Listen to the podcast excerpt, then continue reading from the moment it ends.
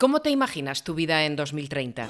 Pues supongo que como ahora, trabajando. Pues en 2030 ya habré terminado el cole y no tengo ni idea de qué es eso de la Agenda 2030. En 2030 espero estar de vuelta en España. O hacemos algo, o en 2030 habrá gente que siga pasando hambre. Continuarán las desigualdades. El planeta seguirá sufriendo y el modelo de sociedad se volverá insostenible. La cuenta atrás ha comenzado. La rueda ya está girando y 2030 está más cerca de lo que piensas, pero ¿sabes cómo vamos a conseguirlo? Bienvenido a La Rueda de Colores, el podcast de las historias que mueven la Agenda 2030, dirigido y presentado por Amaya Asiaín. Bienvenidos una semana más a la Rueda de Colores. Hoy hablamos de un temazo. Nuestro tema es el Objetivo de Desarrollo Sostenible número 8, que habla del trabajo decente y del crecimiento económico. En concreto, uno de los puntos, el 8.8, dice, tenemos que proteger los derechos laborales y promover un entorno de trabajo seguro y sin riesgos para cualquier trabajador, incluidos los trabajadores migrantes, en particular las mujeres y las personas con empleos precarios. Y unos datos para que nos terminemos de ubicar. Los hombres ganan un 12% más que las mujeres en 40 de los 45 países de los que se tienen datos. La brecha salarial de género en todo el mundo se sitúa en el 23% y si no tomamos medidas, se necesitarán otros 68 años para lograr la igualdad salarial. La tasa de participación de la mujer en la población activa es del 63%, mientras que la de los hombres es del 94%. Otro dato más, por si teníamos pocos. A pesar de la creciente presencia en la vida pública de las mujeres, nosotras nos seguimos haciendo cargo hasta casi tres veces más del cuidado no remunerado de personas y del trabajo doméstico. Pues vamos a hablar hoy de otro tipo de mujeres que son también invisibles, de un trabajo del que se habla poco, a pesar de que es un sector en el que durante la pandemia hemos sido muy conscientes de su importancia, como es la agricultura, pero queremos que ellas nos cuenten de primera mano qué pasa con las personas que recogen la fruta en los campos, con las temporeras. También nos cuentan la situación de sus compañeros hombres, pero queríamos centrarnos sobre todo en, este papel de las mujeres, de las mujeres que son de la zona, porque estamos hablando de la zona de Huelva, o de mujeres que vienen de otros países a hacer la campaña o que vinieron hace años y ya se han quedado a vivir en España. Os invito a que nos acompañéis hoy en la Rueda de Colores a desgranar este objetivo de desarrollo sostenible número 8, trabajo decente y crecimiento económico. Pues hoy contamos la historia que esconden las fresas, los arándanos o los frutos rojos que vienen de Huelva. Nos ayuda a contarla Ana Pinto, de Jornaleras de Huelva en Lucha. Bienvenida a la Rueda de Colores, Ana. Muchísimas gracias por dedicarnos este rato. Hola Maya, ¿qué tal? Pues estoy muy contenta de que estés aquí, de que tengas un rato para contarnos todo lo que estáis haciendo en Huelva y la situación que estáis viviendo. O sea que vamos a ir desgranándola poco a poco. Eh, os hemos pedido que estuvierais con nosotras hoy porque hoy estamos hablando del Objetivo de Desarrollo Sostenible 8, que quiere que en 2030 todo trabajo sea decente, se realice en un entorno seguro, en igualdad de condiciones con los hombres, Faltan nueve años, estamos casi terminando 2021, pero ¿cómo es esta realidad ahora mismo para las jornaleras? Pues la verdad que esta realidad ahora mismo se aleja bastante de lo que, de lo que acabas de, nombrar, ¿no? De, ese objetivo. Si realmente queremos llegar así a 2030, habría que darle una vuelta bastante grande a, todo, ¿no? Porque precisamente aquí vemos cómo vamos cada año a peor, ¿no? En vez de, mejorar las condiciones, ¿no? Pues hablamos de, un incumplimiento sistemático del convenio del campo, de un incumplimiento sistemático de la orden GECO, que es la que regula la contratación en origen Hablamos de que tenemos a más de 3.000 personas más viviendo en asentamientos chabolistas en nuestra provincia, que precisamente pues eh, ayer eh, que con esta eh, tormenta que hubo con la Dana que ha inundado pues casi toda la costa de, Huelva, ¿no? Desde Huelva hasta Portugal, precisamente en Lepe, que es uno de los pueblos más afectados. Ahí tenemos a compañeras y compañeros viviendo en asentamientos chabolistas, ¿no? Sin embargo, no ha salido ni siquiera nada en, ningún medio, ni, bueno, parece ser como que son los invisibles, ¿no? Que solo interesan para trabajar, ¿no? Y como vemos, eh, pues hay muchas cosas que tenemos que cambiar y la verdad es que vemos bastante poco interés para que, para que esto cambie, ¿no?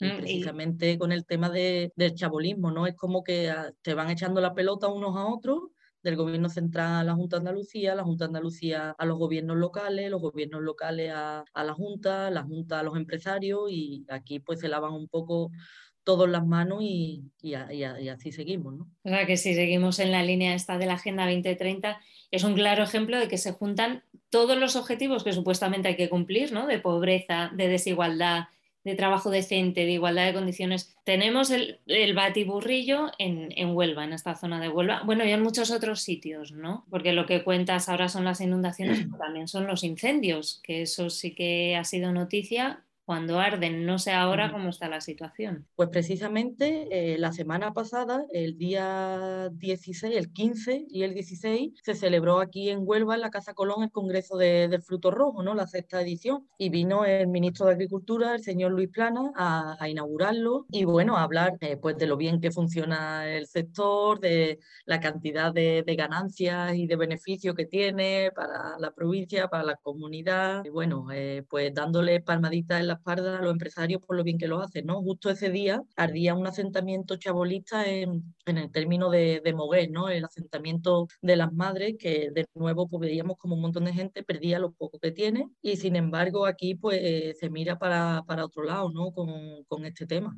¿Y qué pasa cuando arde un, un asentamiento? ¿Cómo, ¿Cómo, os organizáis? Pues cuando arde un asentamiento, eh, al día siguiente, sobre las mismas cenizas, las compañeras y los compañeros vuelven a, a, poner los palés de madera, los plásticos, el cartón y demás para poder volver a, a construir, ¿no? Porque ¿qué ocurre? Estamos hablando de que esta gente no vive ahí por casualidad, sino que están ahí porque son mano de obra de la industria del fruto rojo. Este año cuando ardió, por ejemplo, el asentamiento de, de Palos de la Frontera, que volvió a arder también el año pasado, veíamos al alcalde en unas declaraciones decir que los propietarios de ese terreno deberían vallarlo y echar a toda la gente de los asentamientos. Sin embargo, esto es una auténtica falacia porque realmente él no quiere que esta gente se vaya de ahí y le interesa que estén ahí. Coge sus votos como buen defensor de, de la derecha que es, hablando de, de, racismo y de la culpa que tienen los migrantes de que nos quiten el trabajo a los españoles, pero a la misma vez le interesa que, que estén ahí, incluso muchos de sus amigos votantes de él van a recogerlo ahí por las mañanas para llevarlo a trabajar a, a sus campos, ¿no? Porque tú te vas a un asentamiento y toda la gente te cuenta que está trabajando en el campo y que sus derechos no se están cumpliendo, ni le pagan lo que le tienen que pagar, ni nada, ¿no? Entonces, oímos este tipo de discursos, no se habilita ni siquiera pues un pabellón, eh, nada, absolutamente ningún lugar donde eh, poder dormir ni siquiera una noche y te meten este discurso, pero a la misma vez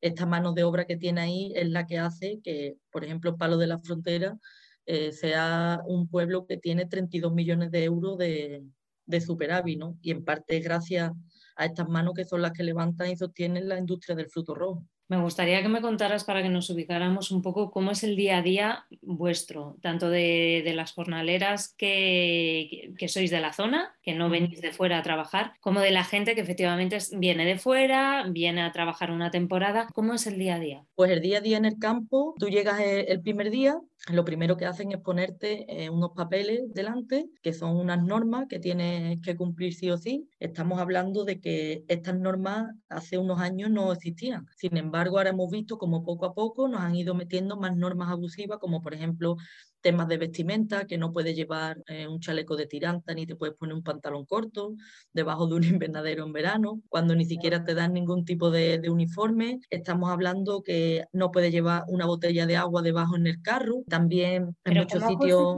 Todas, o sea, ¿Cómo pueden justificar eso? Que no vayáis eh, lo más fresco posible o que no llevéis agua. ¿Tiene una supuestamente eh, lo del tema de la ropa es para que no nos quememos con el sol. Eso supuestamente cuando deberían de darnos un uniforme adecuado, que además que transpire bien, eh, que con el que podamos trabajar en condiciones y que no nos haga daño el sol, ¿no? Si verdaderamente le preocupa nuestra salud. Sin embargo, vemos cómo le preocupa que no nos quememos por el sol, pero luego hemos estado trabajando lloviendo a chuzo, sin mi invernadero plantando y te dicen que o te quedas plantando aunque te esté lloviendo a mares o si no te despides y, y te vas para casa, ¿no? Y, en fin, eh, son cosas eh, que no tienen ni pie ni cabeza, ¿no? El tema del agua supuestamente es por sanidad, para la fruta, para que no se vaya a contaminar, en fin. Aquí parece que lo único que importa es, la fruta, ¿no? Y luego pues hablamos de norma también como el tema de ponerte una radio o un casco, que antiguamente eso era en el campo algo muy común, que la gente llevaba sus transistores incluso enganchados con una cuerda en el carro y lo dejaban ahí de un día para otro. Pues ahora tampoco te permite ni siquiera escuchar la radio, ponerte un poco de música ni con un casco en, una oreja, ni siquiera. Y incluso en muchas fincas, pues estas normas te dicen que no puedes hablar con los compañeros ni con las compañeras, que solo puedes hablar de asuntos relacionados con el trabajo. Esto concretamente se da en la empresa agrícola El Bosque, que es la, mayor empresa de arándanos que hay aquí en Huelva, que castiga a sus trabajadores por las listas de productividad. Eh, si tú vienes en la lista como que has recolectado menos kilos de la media que hace con el resto de la gente, pues te castiga tres días en casa sin empleo y sueldo. Y es una de las mayores empresas del sector, además con varios premios reconocidos que precisamente hace poco le han hecho un capítulo en Canal Sur por la trayectoria, una empresa con, mucha antigüedad y, lo bien que va ahora mismo, ¿no? Nadie se da cuenta de que esas empresas funcionan tan bien porque están explotando a sus trabajadores, ¿no? Y bueno, pues una vez que firma todas estas normas, pues empieza a trabajar y ahora es pues una auténtica competición. Empieza con tus compañeros a competir, hay gente que no va ni al baño siquiera, que no va a beber agua, porque como te digo, están las listas de productividad, pues que en muchos sitios te castiga eh, si viene eh, pues de la mitad de la lista para abajo. Aquí hacen una media con la persona que más coge, con la que menos coge. Estamos hablando que las cuadrillas las componen personas, tanto personas migrantes eh, de que viven ya en los pueblos, como también pues mujeres que tienen 60 años y están todavía trabajando en el campo porque no tienen derecho a ningún tipo de prestación, claro, ni de, ni de ayuda, eh, gente joven, muy jovencita que empieza a trabajar en el campo y es la primera vez que va, y gente que lleva toda la vida en el campo. Entonces aquí lo que ocurre es que la persona que lleva toda la vida en el campo saca una ventaja enorme y de esa persona que es la que más caja saca, te hacen la media con la que menos saca. Y ahí todo el que venga de la mitad para abajo, al día siguiente, muchos taos, te cuelgan la lista en los invernaderos o en los carros donde se acerca la gente a lavarse las manos con nombre y apellido y el número de caja que ha recolectado, para que la gente vea lo que ha recogido el otro, eh, para avergonzar y humillar al que menos coge y, así meter presión y que la gente compita entre ellos. ¿no? Esto lo denunciábamos este año públicamente, que nos pasaron unas compañeras fotos de las listas en Bionés, que es una, es una también de, la, de las empresas mayores del sector, y bueno, lo denunciamos públicamente, eh, quitaron las listas de, del carro pero la siguieron teniendo guardada en una carpeta y te nombran persona por persona delante de todo el mundo quién es el que menos ha recogido toda la mañana, ¿no? Y ese es el día a día en el campo, todo el día pues gritándote, eh, todo el día metiéndote prisa para que recojas mucho, si te pones a hablar con la compañera te dicen que te calle y mueve las manos y ese es el día a día. Me parece que estás contando una peli de, no sé, de otro siglo, ¿no? De, otro sitio, de otro siglo y que esto no, no puede ser. ¿Y qué pasa con las compañeras o, y los compañeros que no hablan castellano? Pues ahí lo que ocurre es que normalmente ponen a una manijera que sea de, de su mismo país, ¿no? Para las compañeras de Rumanía, pues una compañera rumana,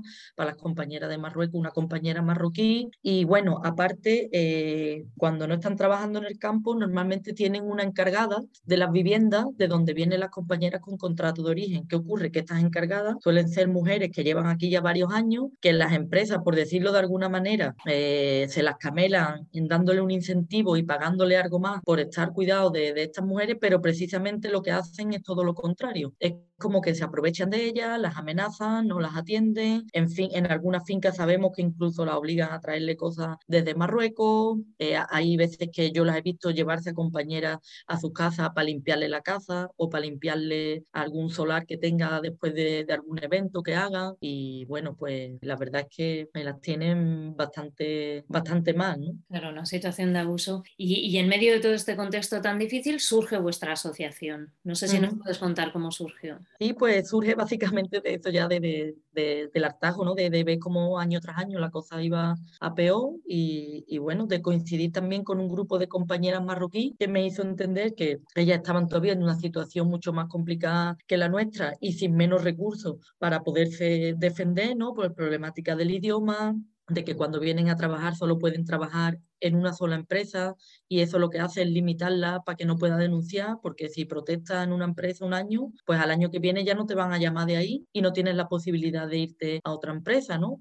También se encuentra en fincas alejadas de los núcleos urbanos, tienes que ir desde la, desde la finca al pueblo andando por caminos y carreteras secundarias, por lo que están mucho más expuestas a que le, le ocurra algo. ¿no? Y bueno, nos dimos cuenta de esto fue también que dio la casualidad que saltó a la luz la denuncia de, la, de las compañeras marroquíes en 2018 y nada, pues aquí nos metimos en este berenjenal que no sabemos muy bien todavía cómo lo estamos haciendo, creo que todavía no lo hemos interiorizado, pero está saliendo, ¿no? Y, y al final pues no confiamos mucho en inspección de trabajo, en la justicia, porque vemos como eh, pues aquí se ponen denuncias de inspección y la, y la inspección mira para otro lado.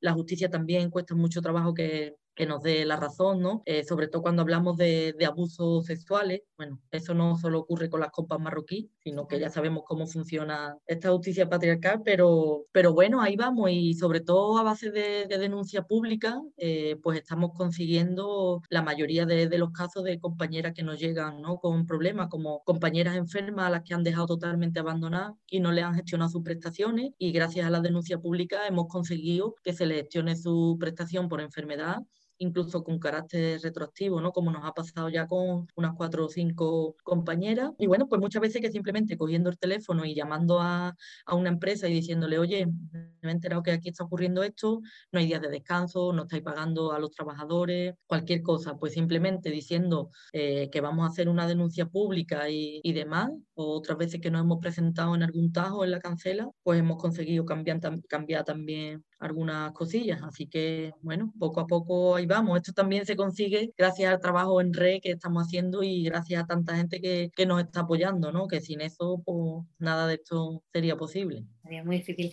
Sé que también habéis tenido encuentros con la ministra de Trabajo, con Yolanda Díaz. Sí. ¿Fueron positivos? En principio se ha comprometido, incluso lo dijo públicamente, de, de aumentar la, las campañas de inspección de trabajo en lo que es la campaña de, del fruto rojo en Huelva, ¿no? Por la situación específica que, que, se da aquí. Ahora vamos a esperar a que llegue la campaña y a ver cómo, cómo es la actuación. Nosotros tenemos toda la esperanza puesta en eso, pero eh, tenemos que, que, ir viendo que se está cumpliendo lo que nos están prometiendo, claro está, y vamos a estar pendientes también de, de que se cumpla. Hablabas antes del apoyo y del ruido que podéis hacer de forma pública. Yo conocí vuestro trabajo por las redes sociales y por algunos medios. Escuché también una entrevista muy bonita en la SER hace, hace tiempo, ¿eh? Porque os han compuesto una canción, Mujer Frontera, cuyos fondos son para vosotras y que escucharemos luego al final de, del podcast.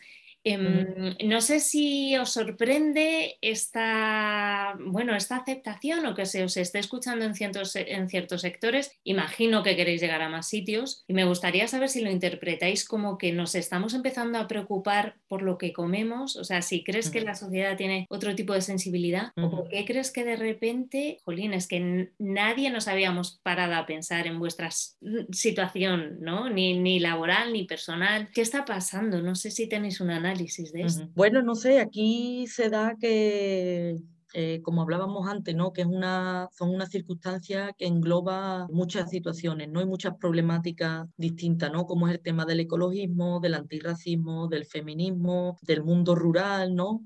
Eh, se engloban muchas circunstancias y aparte de eso, yo creo que también es que ahora con el tema de la pandemia nos hemos dado cuenta de cuáles son los trabajos, ¿no? los sectores más esenciales, ¿no? que es el de los cuidados. Hablamos de las jornaleras, hablamos de las mujeres que limpian, hablamos de las mujeres que cuidan a las personas en las casas, las compañeras de ayuda a domicilio, hablamos de las empleadas domésticas. Al final somos las que estamos sosteniendo este sistema. Precisamente, en la mayoría de los casos, eh, un alto porcentaje somos mujeres, ¿no? Eh, somos los, el, los, sectores más precarizados, ¿no? los, más, los más feminizados, sin embargo, a la misma vez somos los más imprescindibles. Y yo creo que la gente, a raíz de, de la pandemia y demás, y sobre todo cuando hemos estado en todo el apogeo este, que no podíamos salir de casa, que, que se vino abajo todo, nos dimos cuenta qué es lo que realmente nos sostiene, ¿no?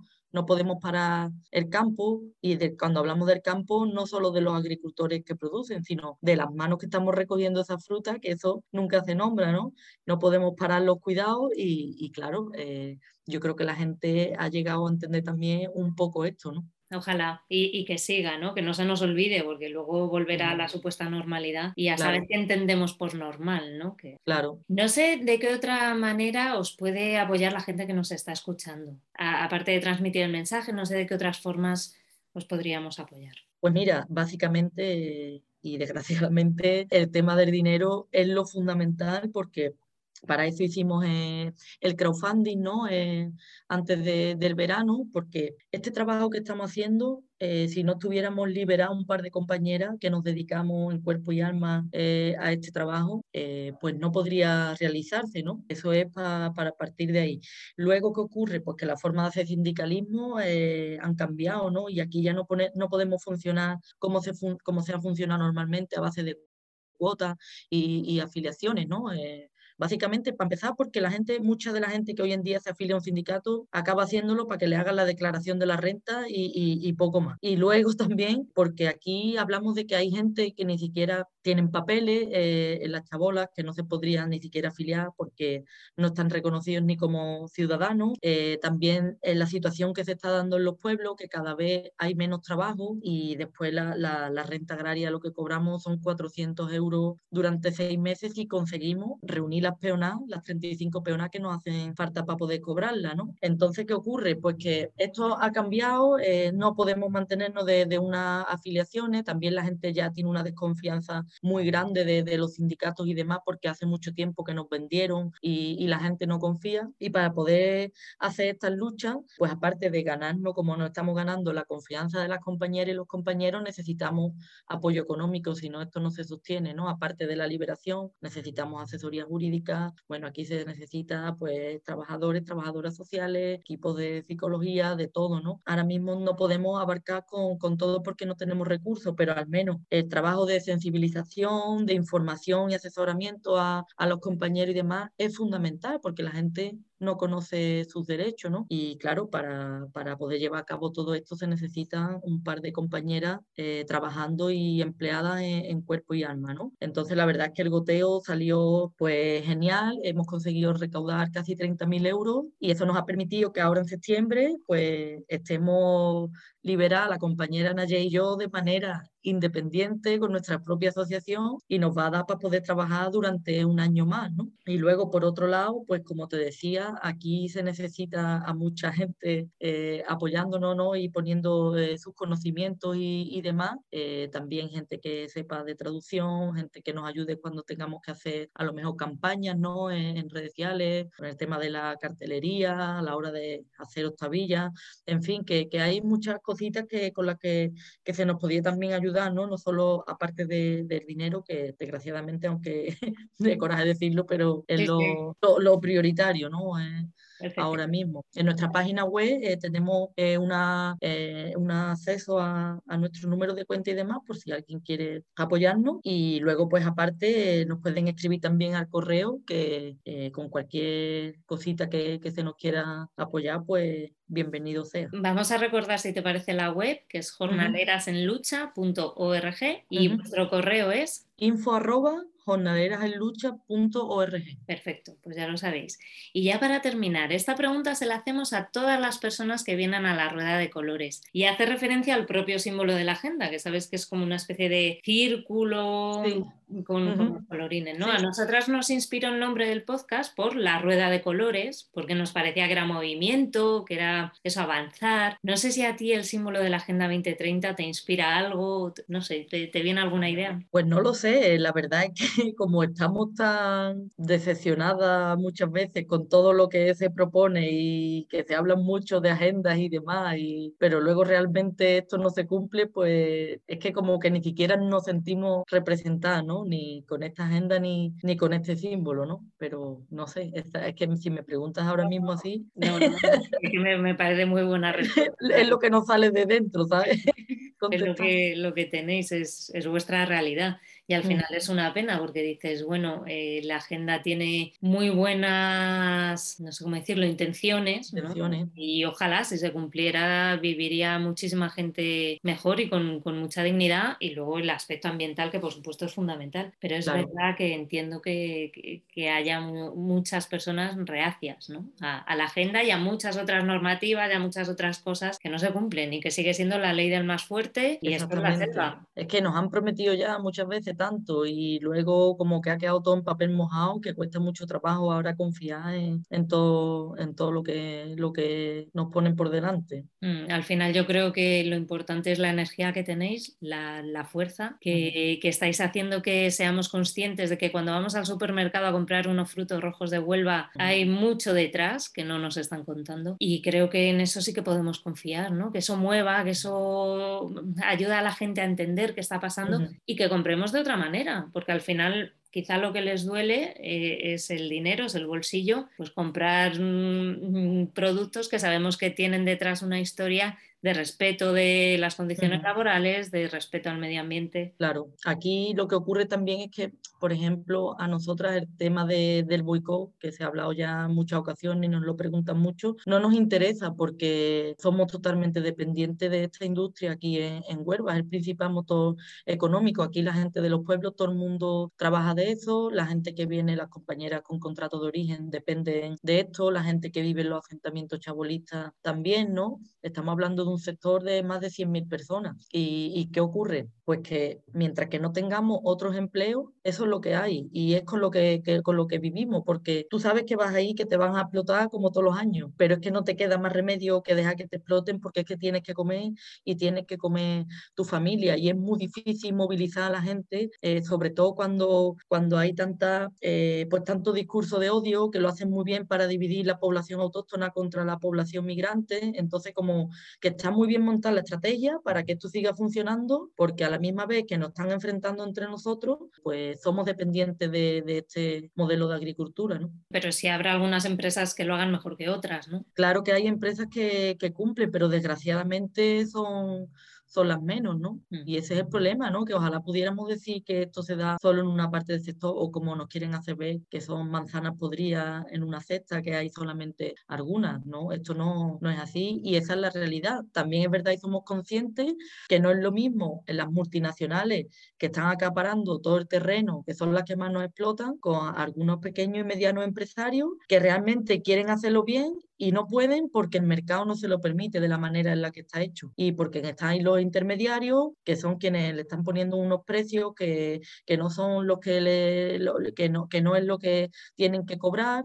Vemos cómo le pagan una miseria a, a, los productores y luego en el supermercado te lo venden al triple. Y sí que es verdad, yo estoy trabajando en sitios que, que, he visto cómo pues, ha tenido que tirar la fruta porque no le merecía la pena llevarla al almacén o dárnosla, ¿no? Con pequeñas agricultoras que estaban trabajando, pero al final eso en quién repercute, en nosotras, en la gente que trabajamos en, el campo, las que recolectamos la fruta, que al final nos recortan a nosotras pues nuestro salario, en el plus de gasolina, en las horas extras, en todo, ¿no? De ahí que veamos también muy necesario que los pequeños y medianos agricultores no se sientan tan ofendidos cuando decimos que no se están cumpliendo con nuestros derechos, porque es verdad, bien por una cosa, bien por otra, no se cumplen y, que aquí te deberíamos de repensar las cosas y, y crear una lucha eh, unificada ¿no? de pequeños, medianos agricultores y agricultoras con las jornaleras y jornaleros, tanto por unos precios dignos como también por unos salarios dignos y un trabajo digno para la gente que, que recogemos esas frutas, ¿no? Pero no podemos hablar siempre de precios justos para los agricultores y olvidarse de nosotras y decir que lo que nosotros estamos contando es mentira porque esto lo sabe todo el mundo que, que es así, ¿no? No hay más que mirar las nóminas y mirar los contratos de trabajo para encontrar el fraude a cada palabra que estás leyendo. Caray, Ana, la verdad es que es un, no sé cómo decir, un melonazo, no me parece a lo mejor la... melonazo grande. Quiero darte las gracias por explicarlo también, que bueno, espero que se os siga escuchando y que se siga avanzando porque no, no, es que no me parece normal que en el siglo XXI esto siga siendo así, ¿no? Claro. Que os iremos siguiendo y espero que nos vayáis contando y mucha suerte. Genial, pues muchas gracias por contar con nosotras y por querer darle voz a nuestra lucha. Un abrazo grande. Ha sido un placer, desde luego. Igualmente.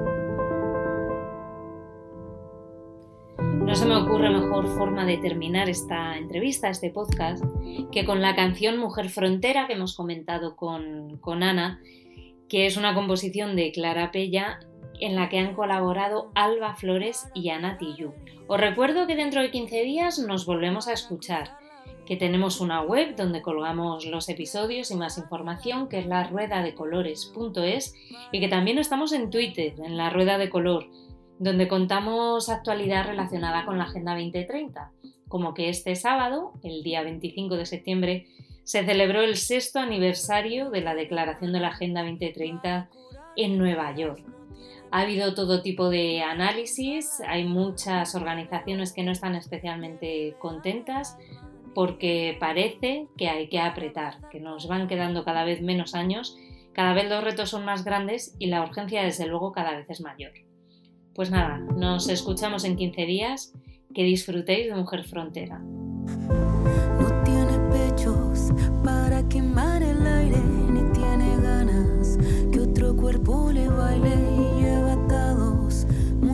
Muñecas y tobillos. Quiere ser ave, pero no encuentra nido.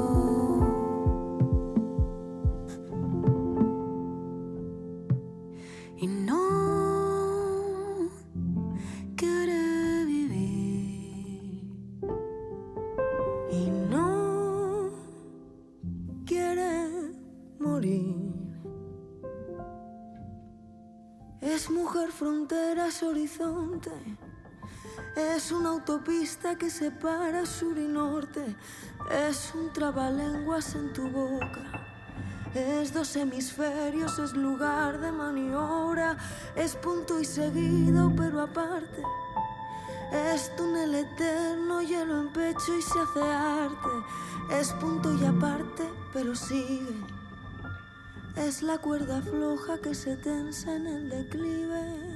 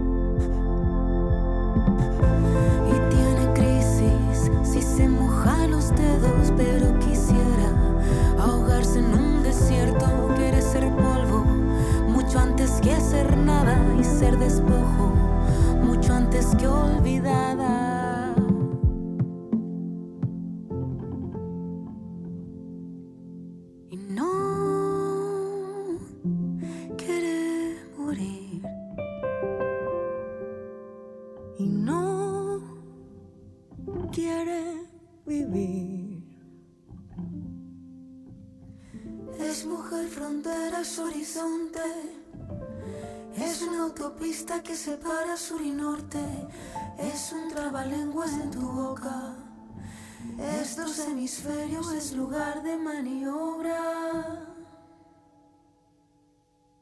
No tenía nombre, no tenía edad, llevaba los años de la libertad. Caía la guerra con toda su fuerza, mientras mi madre cruzaba esta tierra. Antes que el mundo fuera de piedra, antes que los muros fueran vergüenza, antes que el cielo llorara sin tregua y el piso gritara. Por las mil muertes, hermana, amiga y compañera, atravesando lejana frontera. Pero la vida jamás se destierra, siempre se lleva donde se quiera. Plantar un mundo con miles de frutos, donde quepamos, todo o ninguno. Mujer del borde, mujer del norte, del sur, mujer sin pasaporte, mujer mujer del borde, mujer del norte, del sur, mujer sin